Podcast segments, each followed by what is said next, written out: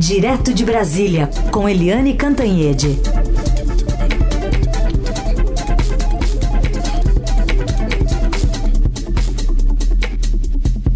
Bom dia, Eliane Cantanhede. Bom dia, Carolina Herculin. Bom dia, ouvintes. Eu estou aqui nesse momento uh, no comando da Marinha e estou aqui com o comandante da Marinha, o almirante de esquadra, Marco Sampaio Olsen. E ele já está assim, pronto para ir para a reunião uh, do presidente Luiz Inácio Lula da Silva com os comandantes militares de Marinha, Exército Aeronáutica e com uma presença especial, que é a do presidente da Fiesp, Josué Gomes da Silva. Então, uh, eu trago esse presente aqui para os nossos ouvintes da Rádio Eldorado. O comandante Olsen, que está aqui ao meu lado, vai dizer para a gente. Comandante, bom dia. Qual é a expectativa para essa, essa reunião com o presidente Lula e os comandantes militares e o Josué? Bom dia, Eliane. Bom dia, Carolina, ouvintes. A, a expectativa da reunião é a melhor possível. Ela responde a uma provocação do presidente da República, quando no nosso primeiro encontro, ainda em meados de dezembro, sobre possibilidades de investimento, programas estratégicos da Força, e gostaria de tomar conhecimento. O presidente, dentro de uma visão bastante apurada em termos de geopolítica, entendeu que o Brasil, com a expressão é, política estratégica que ele é, tem, não poderia ter forças armadas com valor militar menor. Então, é, é dentro desse quadro que a reunião de hoje ocorre, com a presença do, do Josué Gomes, né, talvez abrindo essa possibilidade.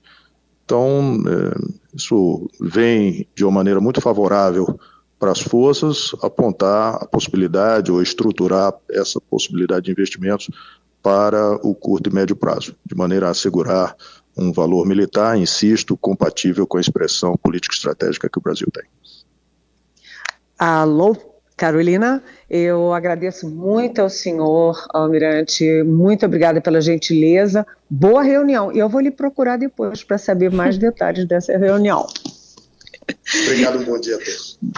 Obrigada, Carolina. É, só uma questão: o comandante já está saindo para a reunião. Uhum está correndo para se encontrar com o presidente, mas eu queria dizer o seguinte: como diz a minha coluna de hoje, a expectativa é de um pacto de convivência entre as Forças Armadas e o novo governo que se instalou, do governo do presidente Lula, eh, dentro do interesse nacional o interesse da segurança nacional e da pacificação do país. O país está precisando é, tirar um pouquinho esse ranço de ideologia, de guerra, de, de racha entre famílias, racha entre uh, nas polícias, na Polícia Federal, nas Forças Armadas, nos cidadãos, acabar com isso. E uh, eu acho que a a reunião de hoje tem esse significado e os comandantes vão colocar as reivindicações de cada força do ponto de vista de reequipamento, de investimentos, e o presidente vai colocar também aí uma reclamação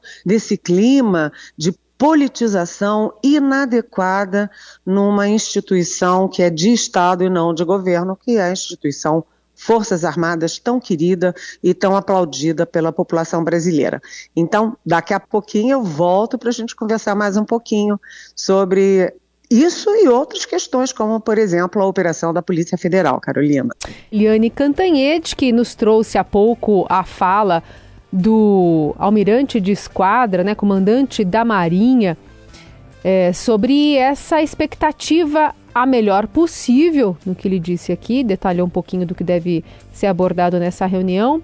Almirante Marcos Sampaio Olsen. E a gente está na expectativa dessa reunião, então, que começa às 10 e ao longo aqui da programação do Eldorado, na própria é, publicação do Estadão, nas redes sociais e no portal, a gente vai ter detalhamento do que deve sair dessa reunião, né, Eliane? E também de olho nessa operação da Polícia Federal concomitantemente, no mesmo horário, deflagração da Operação Lesa Pátria, que mira financiadores e participantes de atos terroristas ocorridos em Brasília, atos terroristas e uma possível proteção do exército de alguns deles na frente do QG, que deve entrar na pauta da reunião. Um, você sabe, Carolina, é, existe uma, um clima né, de, de racha nas Forças Armadas, isso é óbvio, é evidente, e a situação ficou mais complicada depois que uh, houve o fatídico domingo 8 de janeiro de 2023, que entra para a história como o dia em que alucinados né, invadiram o Palácio do Planalto, a, a sede do Supremo Tribunal Federal, o Congresso Nacional, depredaram, quebraram móveis históricos, é, furaram a tela do Di Cavalcante, jogaram no chão e quebraram, é, talvez irremediavelmente, um relógio que trazido para o Brasil por Dom uh, João VI, enfim. É, isso tudo, esse domingo, deixou aflorar uma situação muito complicada, muito complexa na Marinha, no Exército e na Aeronáutica, principalmente no Exército, mas também na Marinha. Por exemplo, né, o comandante Olsen, que fez um discurso, aliás, muito bonito, eu estava na posse dele, é, é, agradecendo uh, o convite feito pelo presidente Lula, né, se comprometendo com a lealdade, com a disciplina, com a, a diligência no cumprimento do dever e da defesa da Marinha, do mar e do país, né, ele tem sido muito criticado por uh, oficiais, principalmente da reserva, nos grupos de WhatsApp da Marinha, mas ele tem apoios importantes apoios importantes, por exemplo, de três ex-comandantes: o comandante Moura Neto, o comandante Leal Ferreira e o comandante Ilques Barbosa. Inclusive o Leal Ferreira e o Ilques Barbosa, eles saíram dos seus grupos de WhatsApp, é, das suas turmas da, da Escola Naval, exatamente em apoio ao Olsen e a, a vamos dizer, a postura republicana institucional do comandante Olsen. Ele já saiu daqui do comando da Marinha, já foi para o Palácio do Planalto, onde o esperam né, o presidente Lula, que a reunião começa às 10 horas, mas tá, estará o presidente Lula, o comandante do Exército, comandante da Aeronáutica, e o Olsen, e também o Josué Gomes da Silva, que tinha sido destituído da Fiesp, mas né, ficou tão clara a ilegalidade, a, a falta de, de, de consistência da Assembleia que o derrubou, que ele continua três dias depois, ele, ele, ele é confirmado ainda presidente da Fiesp. Ele, o Josué, que é filho do é, vice-presidente do Lula nos dois primeiros mandatos, o, o é, José, é, José Alencar Gomes da Silva, José Alencar, e que teve o apoio do Lula, né? O apoio do Lula quando ele dá a entrevista para a Globo News e cita o Josué depois da destituição que foi revista. Então, essa reunião, qual é a expectativa? É a expectativa é de que o Lula coloque a sua indignação com o que aconteceu no dia 8 que exija ordem e disciplina das Forças Armadas, ele que além de presidente da República é comandante em chefe das Forças Armadas, e do outro lado, né, os comandantes façam suas reivindicações do ponto de vista de equipamentos, de treinamento, de investimentos nas Forças Armadas. E como é que, uh, isso é, deve evoluir? Né, deve evoluir para um processo de pacificação né? E mais, né? É, como não tem dinheiro, né? O orçamento está todo é, corroído, não tem dinheiro nem para farmácia popular, nem para é, merenda escolar, aquelas coisas todas, porque o governo Bolsonaro corroeu o orçamento, né, inclusive para para financiar sua própria reeleição, que não deu certo, mas é, a intenção é, do governo Lula é fazer parcerias com a iniciativa privada para ter uma, um link, um, uma, vamos dizer, uma aliança, uma cooperação entre setor privado, setor público para o desenvolvimento da indústria naval brasileira, para a indústria é, de equipamentos também de Exército Marinha. Por quê? Porque todos esses, esses programas de caças da aeronáutica, de blindados do exército, o programa de submarinos da marinha, tudo isso traz tecnologia, traz ciência, traz, traz qualificação de engenheiros, de técnicos, de cientistas para o Brasil. Então, a gente espera que essa reunião, o Lula deu seu recado duro, mas que o resultado seja um resultado de vamos todos nos comportar civilizadamente dentro do que manda a Constituição. As Forças Armadas são instituição de Estado, não de governos. Uhum. Governos vão, governos vêm, governos vão de novo e as Forças Armadas ficam, e o melhor para o país é que a convivência seja a melhor possível. É por isso que na minha coluna de hoje eu chamei que a reunião de hoje no Palácio do Planalto é um pacto de convivência, Carolina. Uhum. Bom, Eliane, queria te ouvir também sobre essa já esperada desbolsonarização das forças de segurança federais, que ganhou corpo ontem com a substituição pelo ministro da Justiça Flávio Dino de 26 das 27 superintendências regionais da Polícia Rodoviária Federal nos estados, no DF. E hoje, operação da Polícia Federal em curso, a primeira fase da Lesa Pátria, que também mira financiadores e participantes de atos eh, em Brasília. É, ontem também eu conversei rapidamente com o ministro da Justiça Flávio Dino, ele estava muito leve com essa situação, porque uh, o fato é o seguinte, Carolina, cá para nós, não é?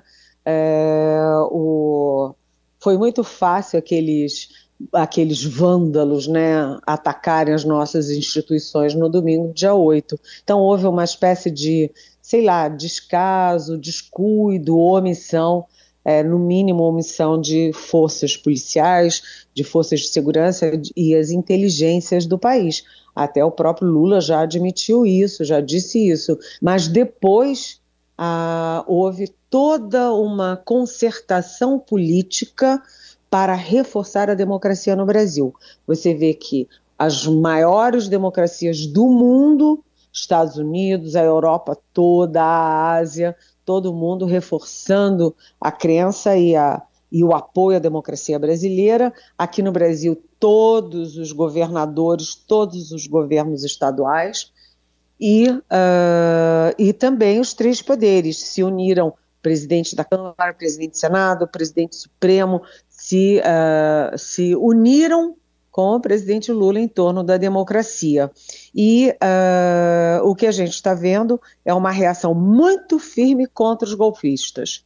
Muito firme contra os golpistas. Então, uh, ontem uh, foi isso que você disse: a Polícia Rodoviária Federal, que foi muito contaminada pelo bolsonarismo, né, o último comandante, uh, o Silvinei Queiroz, ele, enfim, ele, é, é, é ele era mais bolsonarista do que policial, uh, o PRF é, foi capaz de prender um cidadão Genivaldo dentro de um, sabe, dentro do porta-malas, um, um, cidadão desarmado, jogar um gás lá dentro e matar, assassinar uh, esse, esse cidadão é, no dia da, na véspera da eleição, no dia da eleição, o comportamento da, da Polícia Rodoviária Federal não foi para ajudar a eleição e a democracia, mas sim para prejudicar que eleitores do Lula chegassem às urnas, às, aos, é, aos postos de votação. Então, o que, que aconteceu ontem, Carolina? Os, o governo Lula simplesmente afastou 26 dos 27 superintendentes da Polícia Rodoviária Federal. Sobrou um, o do Piauí, que, se vendo isolado, acabou ele também pedindo demissão. E na Polícia Federal, foram substituídos 18 dos 27 superintendentes é, da Polícia Federal. Com uma curiosidade, Carolina, dos 18 novos superintendentes, nove, ou seja, 50%, são mulheres, pois são é. delegadas federais. É, essa paridade chamou atenção ontem também, né? Porque A gente já está falando os delegados da Polícia Federal, mas dessa vez tem delegadas no meio.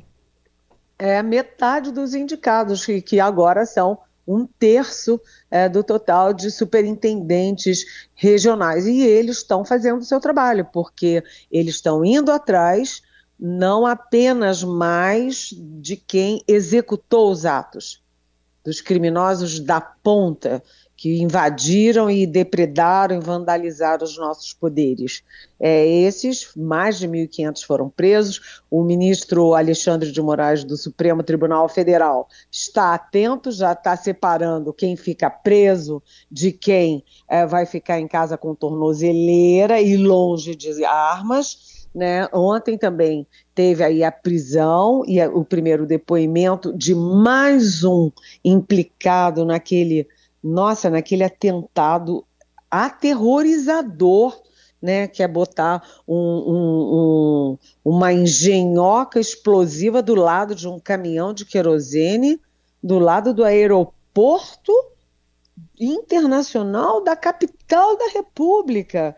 Pegaram e ele declarou que o, o tal do instrumento, o detonador da bomba, ele pegou lá no uh, dos acampamentos uhum. ao redor do quartel-general do Exército. Então, olha, Carolina, a coisa está indo bem, porque o Lula pacifica a relação com as Forças Armadas, uh, põe ordem na casa da Polícia Federal, na PRF, e vai prendendo e punindo os golpistas e agora os financiadores entram ali na linha de tiro, vamos dizer assim, da democracia brasileira, Carolina. É isso. E também é, destaque para o Rio de Janeiro, né? Teve tanta troca de, de, de delegado ali da Polícia é, Federal, uma cidade, um estado que é o do ex-presidente Bolsonaro e entra agora o delegado Leandro Almada da Costa, assumindo a superintendência, ele que participou das investigações sobre o assassinato da vereadora Marielle Franco.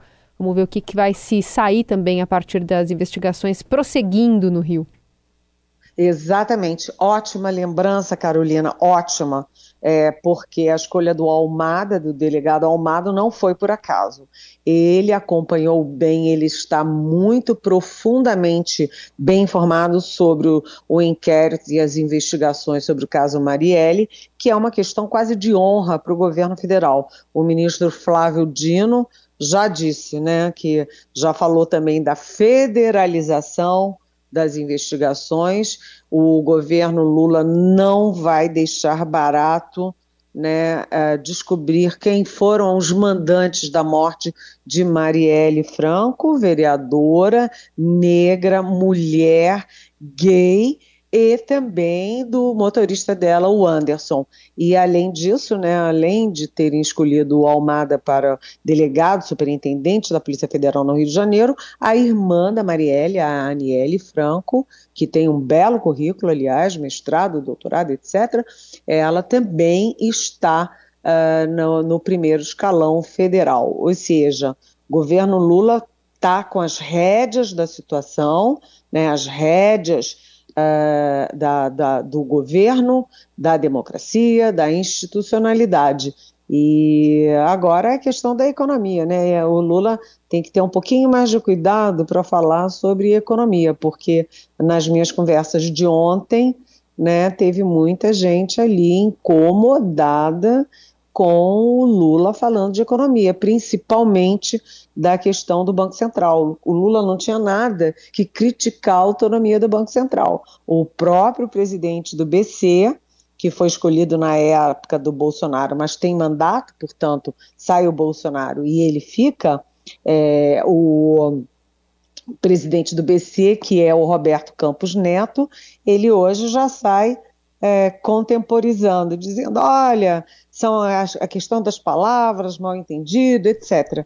Porque, na verdade, a autonomia do Banco Central foi uma medida bem-vinda, não foi uma medida mal-vinda, como Lula deixou a entender na entrevista que ele deu para a Globo News. Essa Eliane Cantanhede, conversando conosco direto de Brasília, vai continuar lá apurando as novidades a partir dessa reunião entre os comandos das forças e o presidente da República. Eliane, obrigada por hoje, um beijo, bom fim de semana. Bom fim de semana, Carol, bom fim de semana para todos os nossos ouvintes. Beijão.